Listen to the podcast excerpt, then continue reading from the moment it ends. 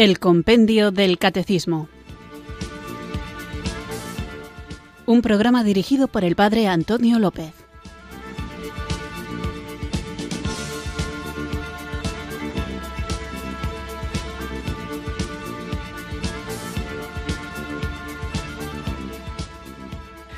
Muy buenas tardes, queridos oyentes de Radio María. Recibido un cariñoso saludo desde Irurzun, en Navarra, quienes sintonizáis una tarde más esta radio de la Virgen, esta emisora que cambia vidas, Radio María, para escuchar el programa El Compendio del Catecismo, nuestra cita diaria con la formación católica en la que guiados por el libro maravilloso que seguro que ya todos habéis comprado y lo consultáis y lo miráis y acompañáis el programa con su lectura, nos hace de guía para esta hora diaria de formación. Vivimos en un mundo en el que las ofertas religiosas pueden hacer que la propuesta cristiana se diluya entre tantas otras como si fuera una más entre ellas, cuando en realidad nosotros aceptamos a Jesucristo y creemos en su palabra que nos dice que nadie va al Padre si no es por Él. Y por eso, porque estamos convencidos de la necesidad de Jesucristo para tener un conocimiento pleno de Dios, para poder aferrarnos a todas las herramientas que Él ha puesto a nuestra disposición para alcanzar la salvación, por eso tenemos esta necesidad de predicar, predicar con nuestra vida, con nuestro testimonio, con nuestro ejemplo y también con nuestra palabra, para que la palabra del cristiano no quede en entredicho, para que no parezca que no estamos seguros de lo que creemos, para que no tengamos titubeos a la hora de defender nuestra fe, es importante que la conozcamos y como herramienta para conocerla tenemos este programa de El Compendio del Catecismo. Sabéis que en más de una ocasión en el programa, en este espacio, suelo comentar ideas que no son católicas y a veces puede dar la sensación de que estoy generando dudas en personas que hasta que yo he planteado la cuestión no la tenían. Gente que opina distinto de la Iglesia Católica y yo a veces en algunos programas lo que hago es dar los argumentos en contra de la fe católica para luego, obviamente, dar los argumentos verdaderos, los argumentos católicos. Pero sí que es verdad que a veces me ha entrado la duda de si es conveniente que haga esto o no, si es bueno que yo diga lo que opinan otras confesiones que se llaman cristianas o otros grupos ideológicos o filosóficos que van contra el Evangelio, o si sería mejor únicamente limitarme a exponer en positivo lo que la Iglesia enseña. Y le he dado vueltas al tema y me parece que es importante que ya que vivimos en un mundo al que tenemos que evangelizar, sepamos qué es lo que ese mundo, que a veces se opone a la verdad del Evangelio, dice. Por eso, para que tengamos una respuesta, es bueno formular la pregunta y también entender que este programa del Compendio del Catecismo no basta con escucharlo un rato o un día. ¿Por qué? No un rato, porque si lo escuchas solo un rato, a lo mejor te quedas a medias con la explicación o ni siquiera llegas a escucharla. Y si lo escuchas solo un día, no vas a poder comprender que todas las verdades de la fe están imbricadas, están relacionadas.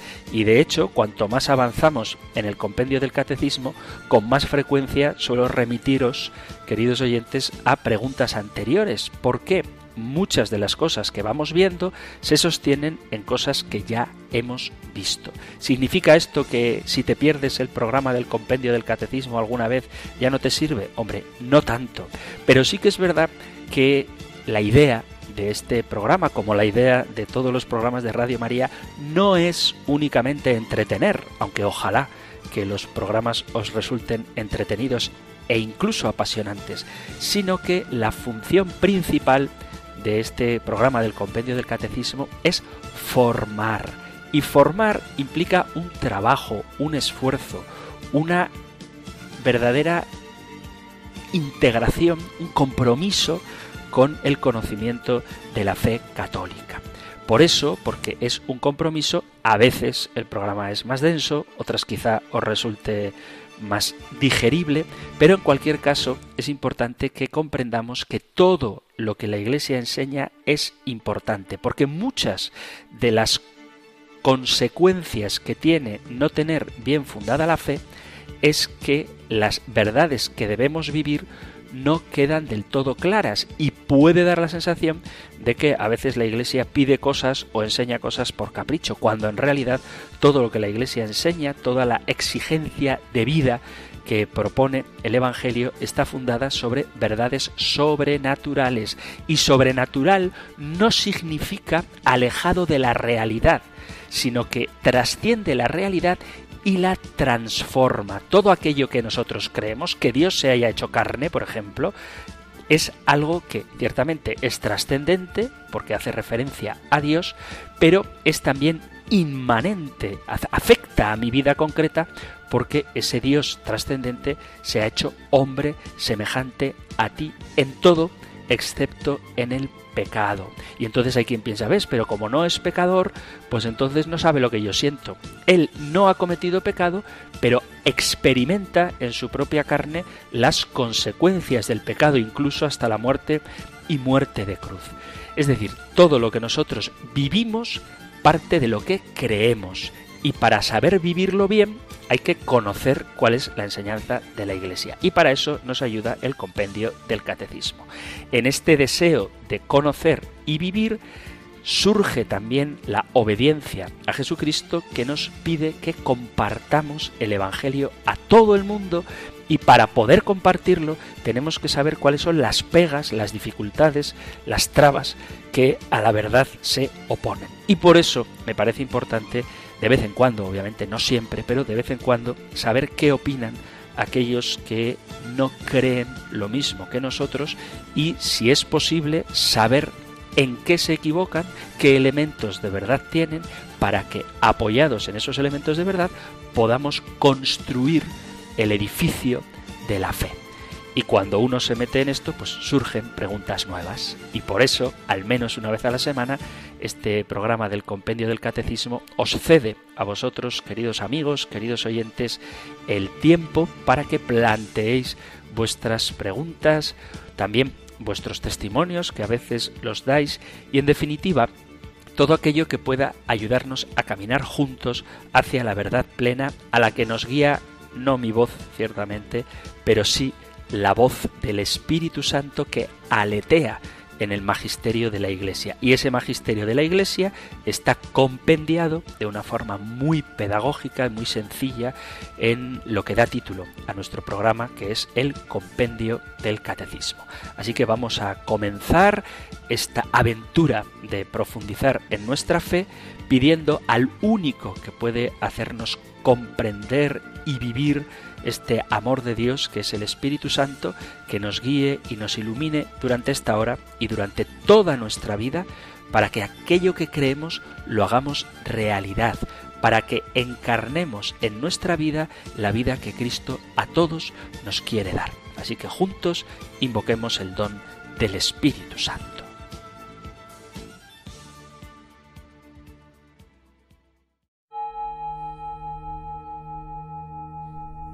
Espíritu, ven Espíritu, ven Espíritu.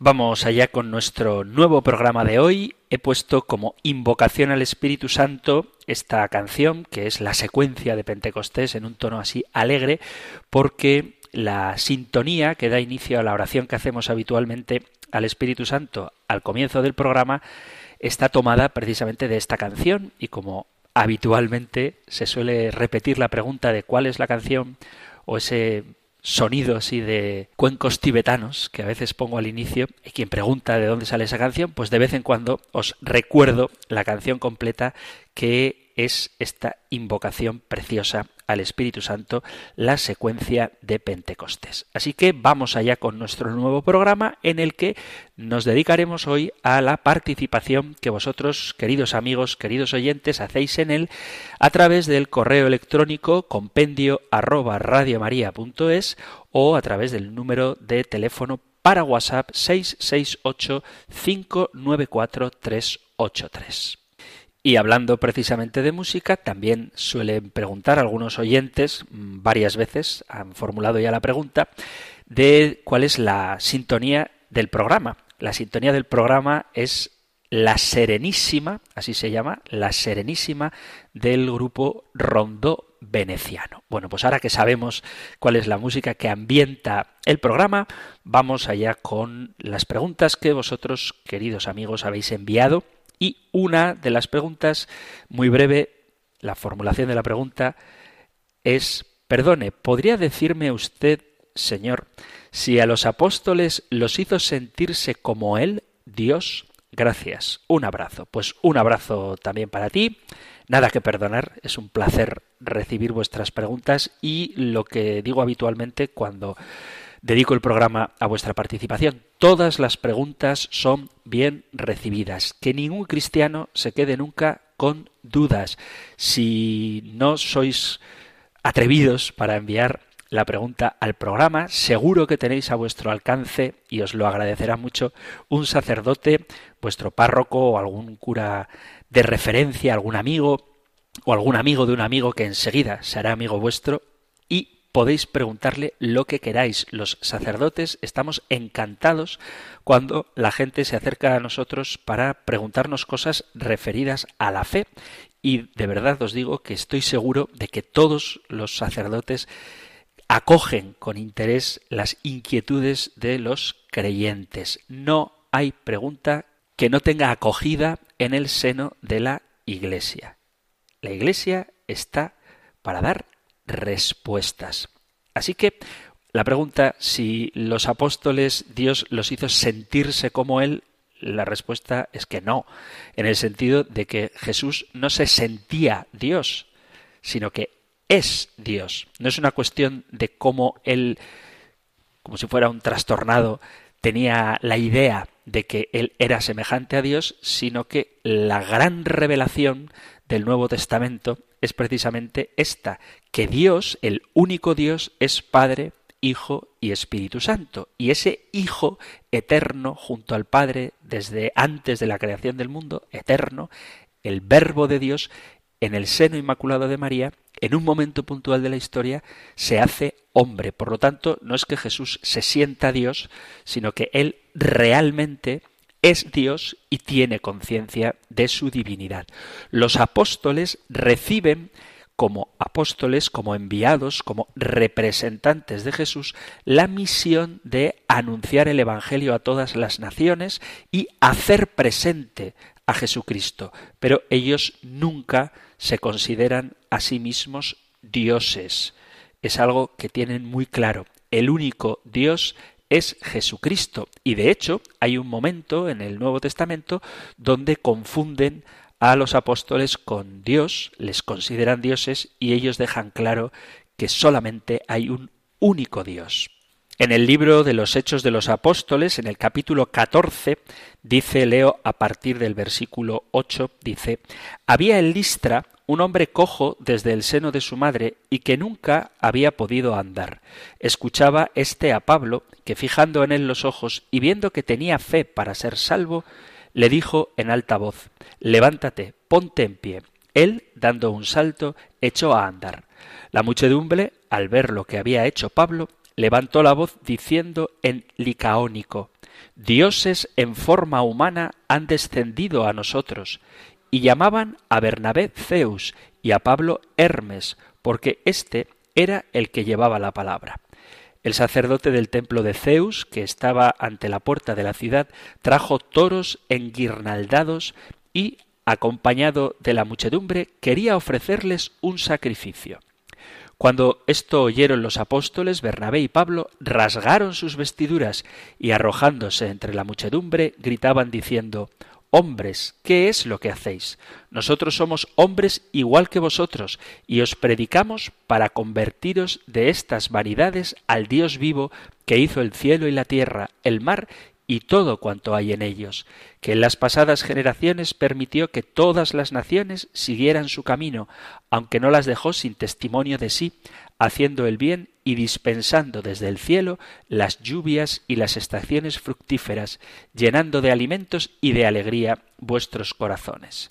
Con todo esto, a duras penas desistió la muchedumbre de sacrificarles.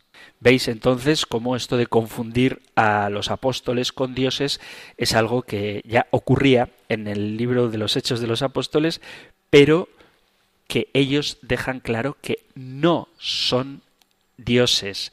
La multitud reacciona ante el milagro de la curación de este paralítico confundiéndoles con dioses, pero la respuesta de los apóstoles es clarísima. No hay más Dios que el Dios que ha creado todo.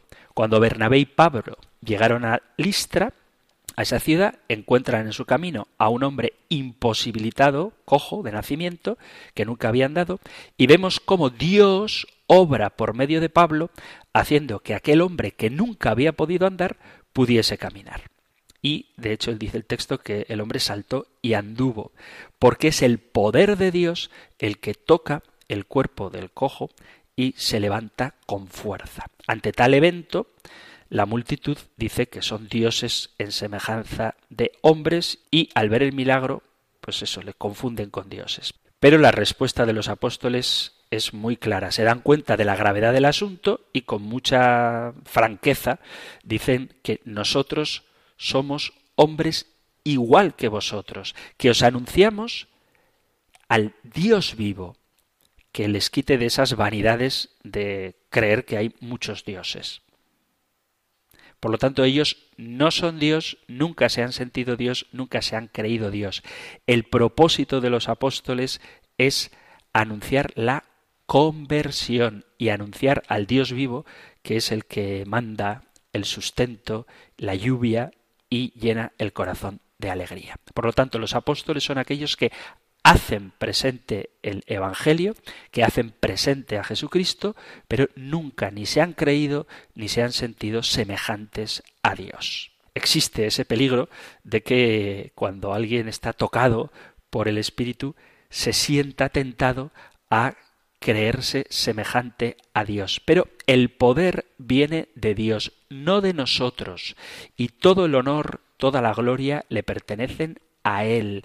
Cuidado con quien se sienta especialmente ungido y acepte que se le adore igual que a Dios. Solo hay un Dios y todos los milagros que realizan los santos, todos los milagros que todavía hoy se actúan en el mundo por medio de personas que realizan esos milagros, todos esos milagros proceden únicamente de Dios.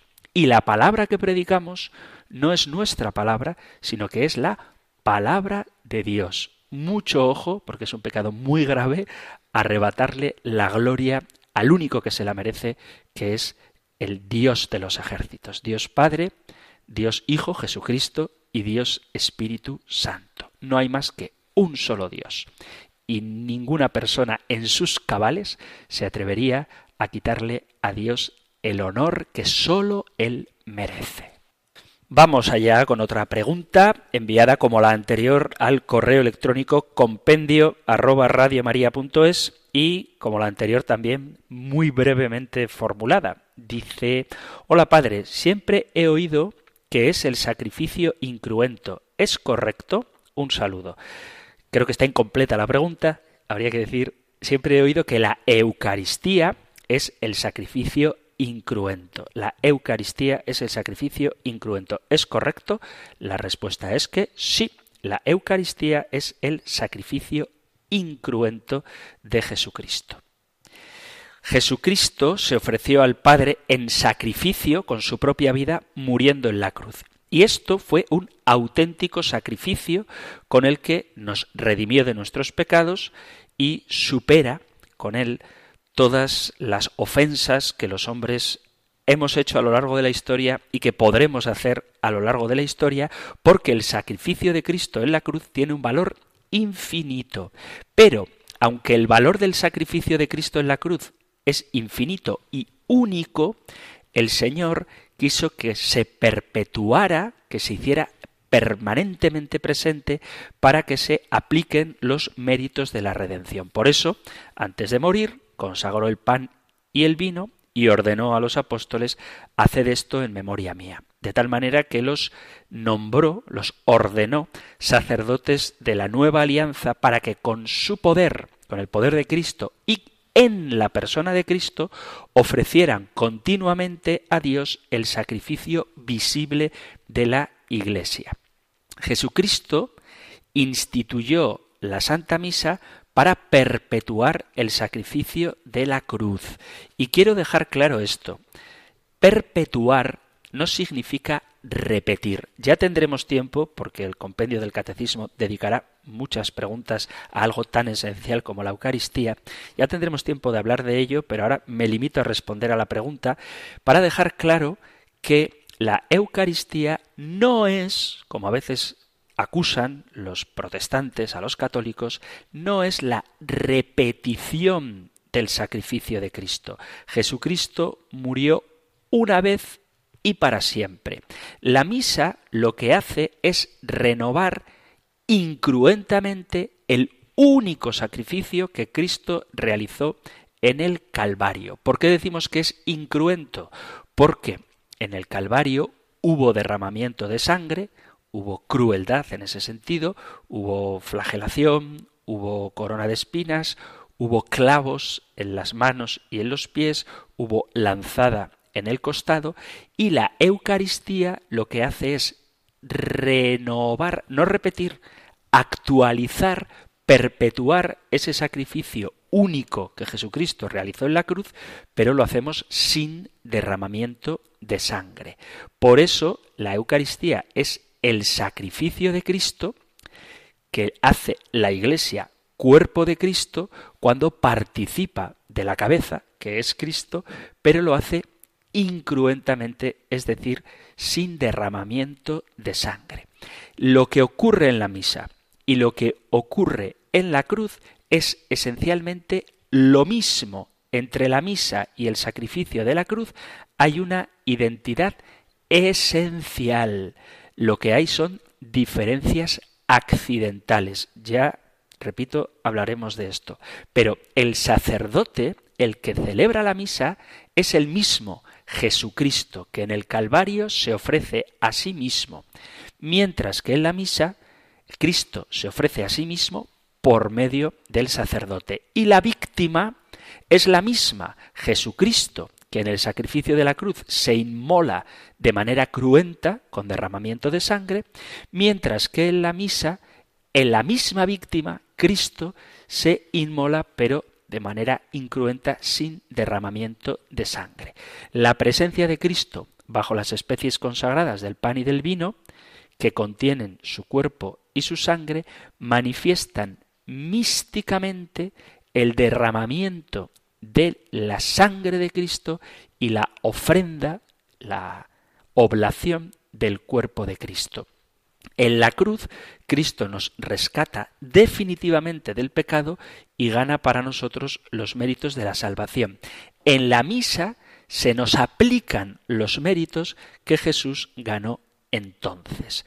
Pero, esencialmente, cada misa y lo que ocurrió en el Calvario son lo mismo. La única diferencia es que mientras que en el sacrificio del Calvario la pasión de Cristo, su muerte, se hace con derramamiento de sangre, en la Eucaristía ese mismo sacrificio se hace sin derramamiento de sangre y por eso decimos que es un sacrificio incruento. Es realmente sacrificio, es Cristo el que se sacrifica, el que se ofrece al Padre por nosotros, pero en la misa, en la Eucaristía, se hace sin derramamiento de sangre. Y por eso hablamos de sacrificio incruento.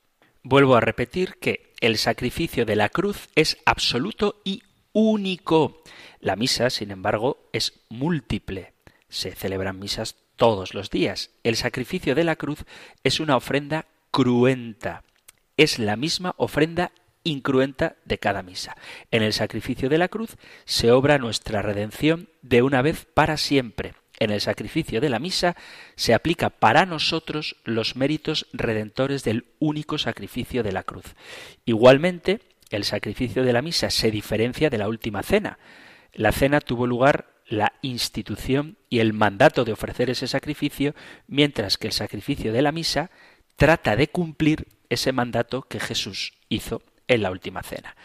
La cena y el sacrificio de la misa tienen su razón de ser y su objetivo en el único sacrificio de Cristo en la cruz. El hecho de que Cristo haya instituido la Eucaristía bajo la forma de un banquete pascual indica que el sacrificio de la misa reviste la forma de un banquete sacrificial, es decir, un auténtico sacrificio en el que se toma parte a través de ese banquete. Como digo, ya tendremos tiempo de hablar de la Eucaristía largamente. Veréis que será un tema muy bonito porque es la vida de la Iglesia, pero que quede claro esto, que lo que Cristo realizó cruentamente en la cruz se actualiza incruentamente en cada Eucaristía. Vamos con otra pregunta, también referida a la Santa Misa, que manda un oyente al correo electrónico compendio arroba radiomaria.es. Dice buenos días, Padre Antonio, ante todo, enhorabuena por su programa. Pues muchísimas gracias. Dice la pregunta propiamente, quería saber si es correcto suprimir en la misa dominical por sistema el confiteor y cambiar las formas verbales tradicionalmente en subjuntivo por el indicativo. Por ejemplo, en lugar de decir Dios perdone nuestros pecados y nos conceda la vida eterna, decir Dios perdona nuestros pecados y nos concede la vida eterna. O el Señor está con vosotros en lugar de decir el Señor esté con vosotros. En la iglesia a la que voy, el párroco emplea estas formas. Supongo que lo del tiempo verbal no tiene importancia. Para mí la tiene más el no poder hacer la confesión en público de mi condición pecadora. Gracias por su tiempo y gracias de nuevo por su programa. Un saludo. Pues gracias a ti, querido oyente, por escuchar el programa y además por participar en él. Bueno, con respecto a las fórmulas de confesión de los pecados, en la fórmula penitencial que hacemos al comienzo de cada misa, en el último programa que dedicaba a las preguntas de los oyentes, creo que salió este tema y repito que es una parte muy importante de la misa y que existen muchas fórmulas. Algún día, cuando toquemos el tema de la liturgia, veréis que, aunque quizá por rutina, las fórmulas que usamos en la misa son casi siempre las mismas, lo cierto es que el misal romano ofrece un amplio abanico de formularios que enriquecen la Eucaristía. Por eso yo animo a los sacerdotes a echar mano de los ritos iniciales donde aparecen muchas, pero muchas fórmulas para pedir perdón en concreto, que es de lo que estamos hablando, para el tiempo ordinario varias, para el tiempo de Navidad varias, de Adviento, de Cuaresma, de Pascua.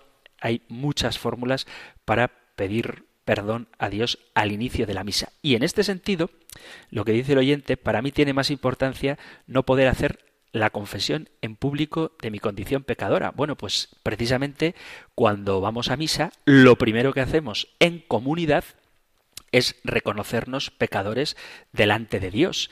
Y en ese sentido sí que estás haciendo una confesión en público de tu condición pecadora. No es asunto de nadie, solamente entre Dios y tú, a través del sacramento de la penitencia, conocer en concreto cuáles son tus pecados. Es decir, tú se los dices en privado al sacerdote para que él, en nombre de Dios, te conceda la absolución de tus pecados en concreto.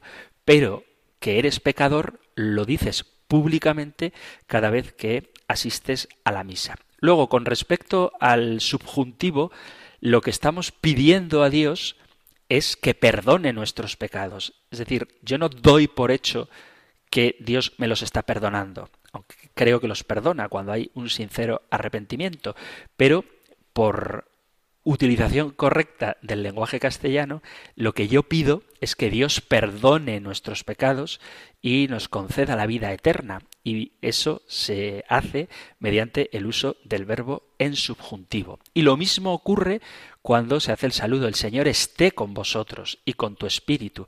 Es un deseo, es algo que pedimos, donde el sacerdote da al, al, pueblo el Espíritu Santo, el Señor esté con vosotros, y el pueblo que participa de la celebración de la Eucaristía sabiendo que el sacerdote necesita también del don de Dios para celebrar el sacrificio de Cristo, dice, y con tu espíritu. Entonces yo creo que el uso del subjuntivo hace alusión al manejo correcto del lenguaje en el que alguien está pidiendo algo. Mirad, hay una costumbre, que quizá no tenga mucho que ver con esto, pero me recuerda a ello, de que en ciertas comunidades protestantes, sobre todo de corte pentecostal, se hacen afirmaciones del tipo yo declaro sanación o expresiones como yo decreto el espíritu, bueno, o ato a la bendición a esta casa o desato toda maldad de este lugar, ¿no? en muchos círculos cristianos fuera de la Iglesia Católica y desafortunadamente también esto se va metiendo en la propia Iglesia Católica, este modo de oración que se ha puesto de moda, que pretende obtener beneficios, normalmente materiales o de curación de enfermedades, mediante el que las personas decretan o declaran prosperidad material o trabajo o curación para uno mismo o para los seres queridos. ¿Esto es correcto? La respuesta es que no. No. Primero que todo, recordemos que Jesús destaca en los Evangelios como un hombre de oración. Frecuentemente los evangelios presentan a Jesús orando y toda la vida de Jesús se enmarca en su experiencia de oración. Jesús va a rezar, hace oración, cuando va a tomar una decisión importante, como por ejemplo cuando va a elegir a los doce antes de hacerlo, el capítulo sexto de San Lucas, o cuando aconseja a los discípulos que oren en todo momento, capítulo 18 de San Lucas, o cuando el propio Jesús enseña a orar. Y cuando enseña a orar, invita a no imitar la actitud soberbia de los fariseos, sino a dirigirse a Dios de manera humilde. Porque la oración de Jesús y así debe ser la nuestra también, no es ni soberbia ni pretenciosa, sino que es humilde y es un reconocimiento de la grandeza de Dios Padre, que también es nuestro Dios y nuestro Padre. El Hijo de Dios, siendo el mismo Dios también, acude al Padre con humildad y reconoce que necesita estar en íntima comunión de vida y amor con su Padre. Jesús invita a los suyos a pedir con confianza, pedid y recibiréis, dice San Mateo en el capítulo 7, versículo 7, pero esta confianza no está reñida con la actitud de humildad que Jesús recomienda a los suyos y que él mismo vive en su oración. Por eso, lo propio del cristiano es someterse a la voluntad del Padre.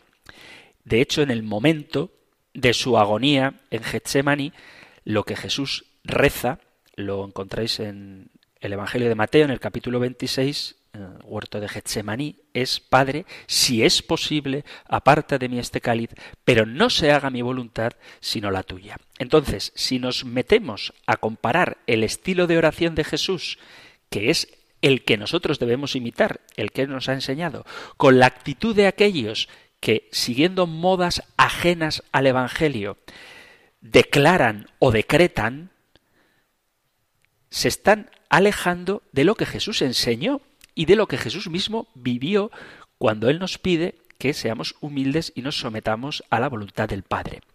Ni Jesús ni la tradición de la Iglesia nos han enseñado nunca a decretar, a declarar, a atar o a desatar en nuestra oración. La Iglesia en sus oraciones litúrgicas, y aquí es donde meto el tema del subjuntivo, por eso me he acordado de ello, lo que nos pide es que supliquemos al Señor. Y por eso decimos, el Señor perdone nuestros pecados y nos lleve a la vida eterna. No el Señor perdona nuestros pecados y nos lleva a la vida eterna, porque eso suena, por eso me he acordado, a esta moda tan antievangélica de decretar o declarar. Algunos en sus oraciones utilizan estas expresiones. Yo, yo ato, yo desato, yo declaro, yo decreto.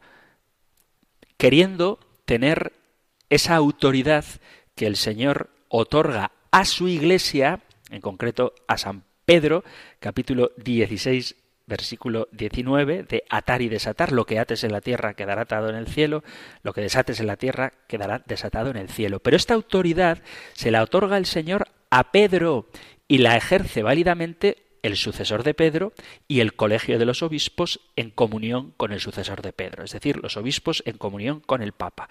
Los fieles en humildad y obediencia de la fe nos sometemos a la autoridad de aquellos que nos presiden y que han recibido de Dios el poder de atar y desatar. Entonces, cuando alguien dice yo declaro bendición, yo decreto sanación, yo ato prosperidad o yo desato maldiciones, esa no es una oración cristiana, fiel al Evangelio.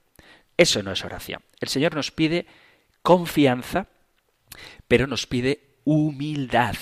Y el que tiene poder de decretar, el que tiene poder de declarar, el que tiene poder de atar o desatar, es el Señor, nosotros no podemos creernos todopoderosos. Y por eso tenemos que evitar cualquier expresión que dé la sensación de que nosotros tenemos el poder. El poder lo tiene Dios. Y por eso pedimos en subjuntivo que Él bendiga nuestros hogares, que Él sane nuestros corazones, que Él cure nuestras enfermedades. Entonces, esto del uso del presente de indicativo en vez del subjuntivo puede encerrar esta actitud de imponerle a Dios lo que debe hacer, cosa que desde luego no tiene nada que ver con la actitud de confianza, de humildad, de sumisión y de obediencia propia de un cristiano.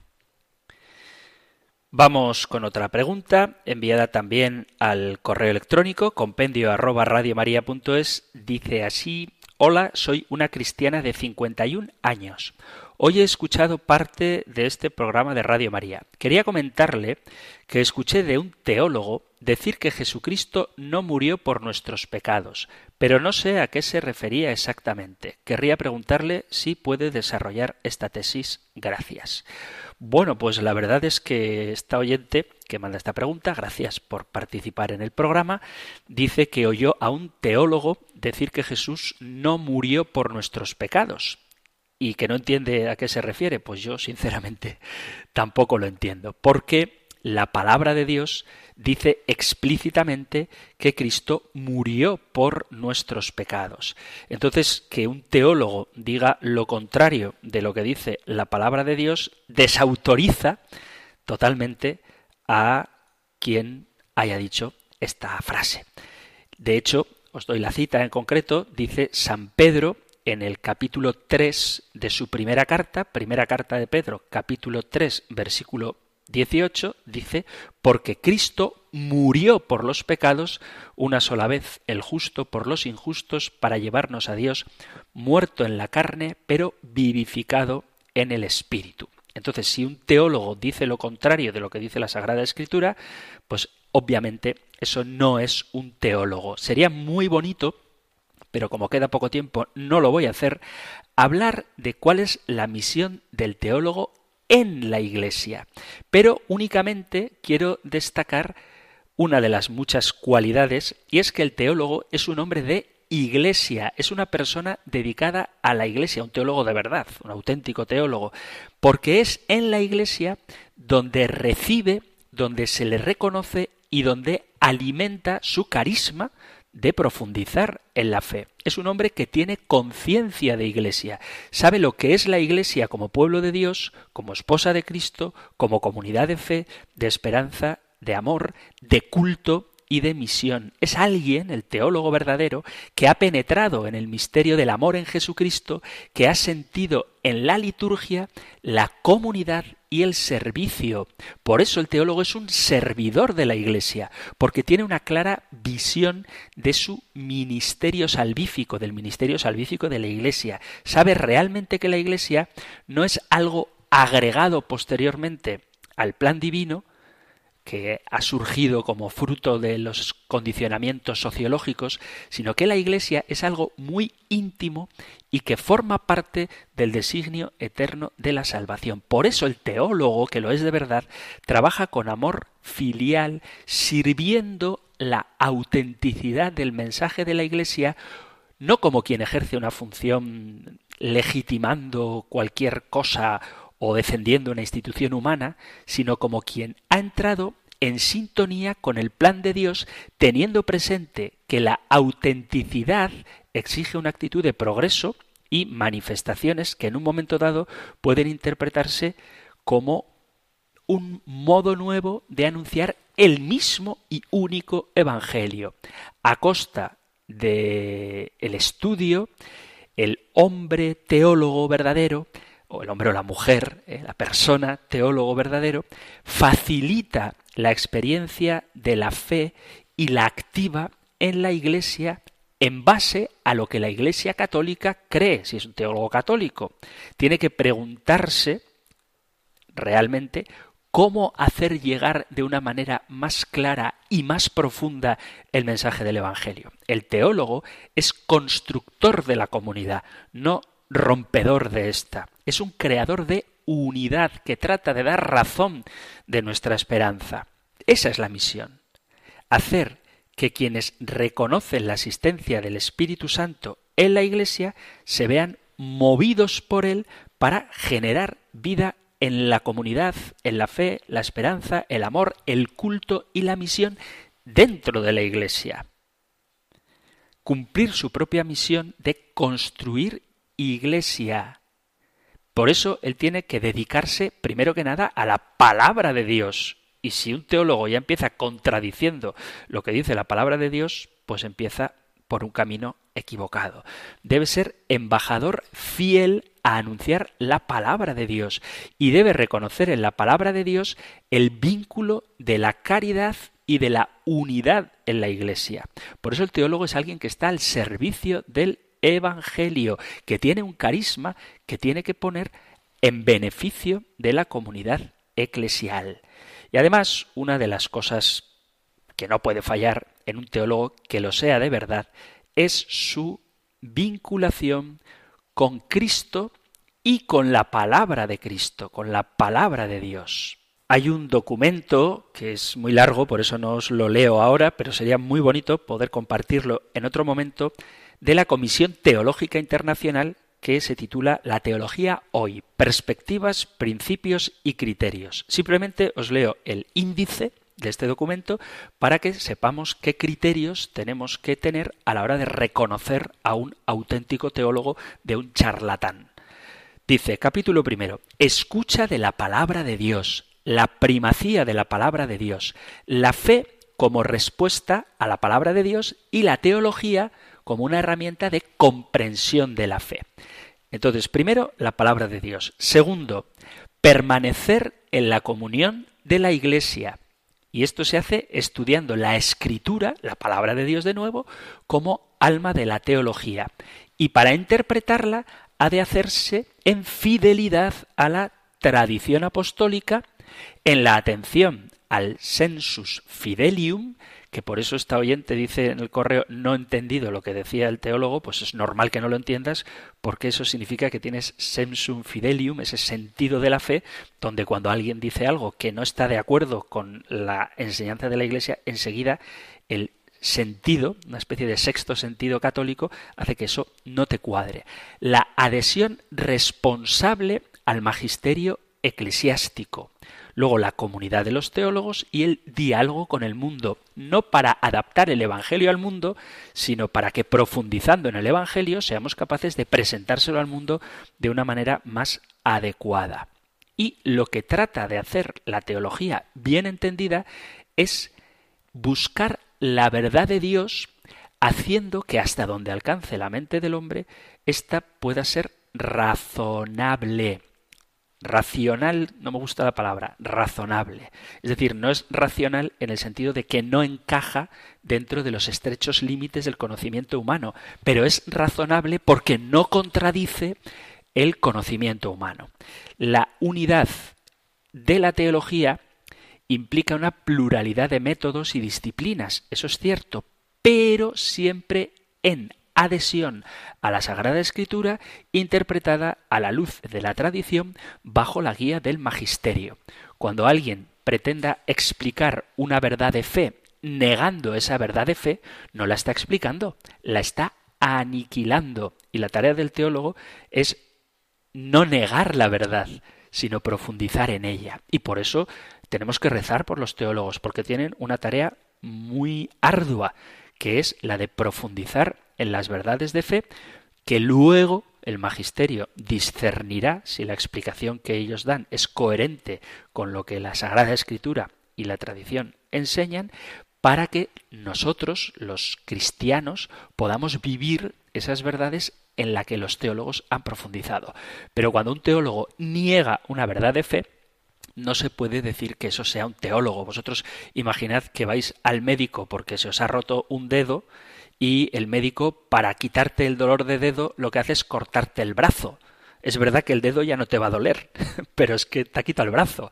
No sé si me explico. Entonces la tarea del teólogo no es acabar con el misterio. La tarea del teólogo es profundizar en él y tratar de utilizar las ciencias humanas y la sabiduría para dar a comprender de una manera más adecuada ese misterio. Entonces, cuando tú vas al médico porque te duele un dedo, lo que esperas es que te sane el dedo, no que te quite el dolor del dedo cortándote el brazo. Y lo que hacen algunos teólogos, que se llaman teólogos, que no lo son en verdad, es sencillamente quitar de en medio el misterio y asunto arreglado. No has arreglado nada, has amputado una verdad, has cercenado algo que Dios ha revelado. Y tu tarea no es cortar, es explicar. Entonces yo tampoco entiendo cómo un teólogo puede negar directamente algo que la palabra de Dios dice. Por lo tanto, más allá de la habilidad literaria que pueda tener algún escritor, hay que fijarse en la fidelidad a la verdad que los auténticos teólogos cuidan y a cuyo servicio están. El teólogo no es un inventor de novedades, el teólogo es un escrutador de la palabra de Dios, es un profundizador de los misterios revelados que luego desarrolla con su pensamiento y pone al servicio de la Iglesia para que esto sirva a la evangelización y a la vida cristiana cada vez más en armonía con lo que Dios nos ha revelado en su palabra, en la Biblia y en la tradición. Queridos amigos, queridos oyentes, vamos a dejar aquí el programa de hoy dedicado a vuestras preguntas. Lo dejamos hoy, pero continuaremos en una próxima semana si seguís enviando preguntas. Todavía tenemos en la reserva unas cuantas, pero si surgen cuestiones a medida que van respondiéndose a otras, para eso tenéis a vuestra disposición el correo electrónico compendio arroba radiomaria.es, compendio arroba radiomaria.es o el número de teléfono para WhatsApp 668 594 383 668 594 383. Espero que os hayan resultado de interés las respuestas. A mí las preguntas, desde luego, me parecen muy interesantes y espero que sigamos caminando juntos en este conocimiento de nuestra fe, la única fe que nos salva y que tenemos que vivir siempre en armonía con la iglesia que Cristo ha fundado, en cuya cabeza está el apóstol Pedro y su sucesor, ahora mismo el Papa Francisco y todos los obispos en comunión con él. No se puede pretender una adhesión a Jesucristo al margen de su cuerpo que es la Iglesia. Así que queridos amigos, queridos oyentes, recemos por nuestra Iglesia, sintámonos y vivamos como miembros activos de ella, formémonos bien, para difundir el Evangelio a todas las naciones. Y no nos dejemos engañar por gente que por muchos títulos que tenga a veces contradice la palabra de Dios. Si alguien niega la palabra de Dios, obviamente no puede decirse que es un teólogo, al menos un teólogo cristiano, o un teólogo católico. Por eso, conozcamos nuestra fe, profundicemos en ella, recemos por los teólogos, pidamos por nuestro Papa, por nuestros obispos y para que el Espíritu Santo nos guíe a todos al conocimiento de la verdad plena, una verdad que ciertamente trasciende nuestro intelecto, pero que guiados por él, por el Espíritu Santo, podemos llegar a comprender y vivir. Y es más importante vivirla que comprenderla. Y a veces hay que vivirla para comprenderla. Termino ya dándoos la bendición del Señor. El Señor te bendiga y te guarde, el Señor ilumine su rostro sobre ti y te conceda su favor, el Señor te muestre su rostro y te conceda la paz. Muchísimas gracias por estar ahí, gracias por no solo escuchar, sino también participar de este compendio del catecismo y si queréis volveremos a encontrarnos en un próximo programa. Un fuerte abrazo.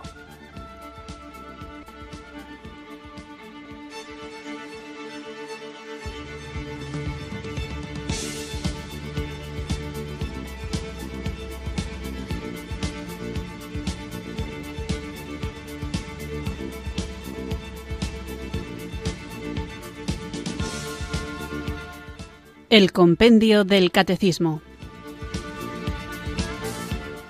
Un programa dirigido por el Padre Antonio López.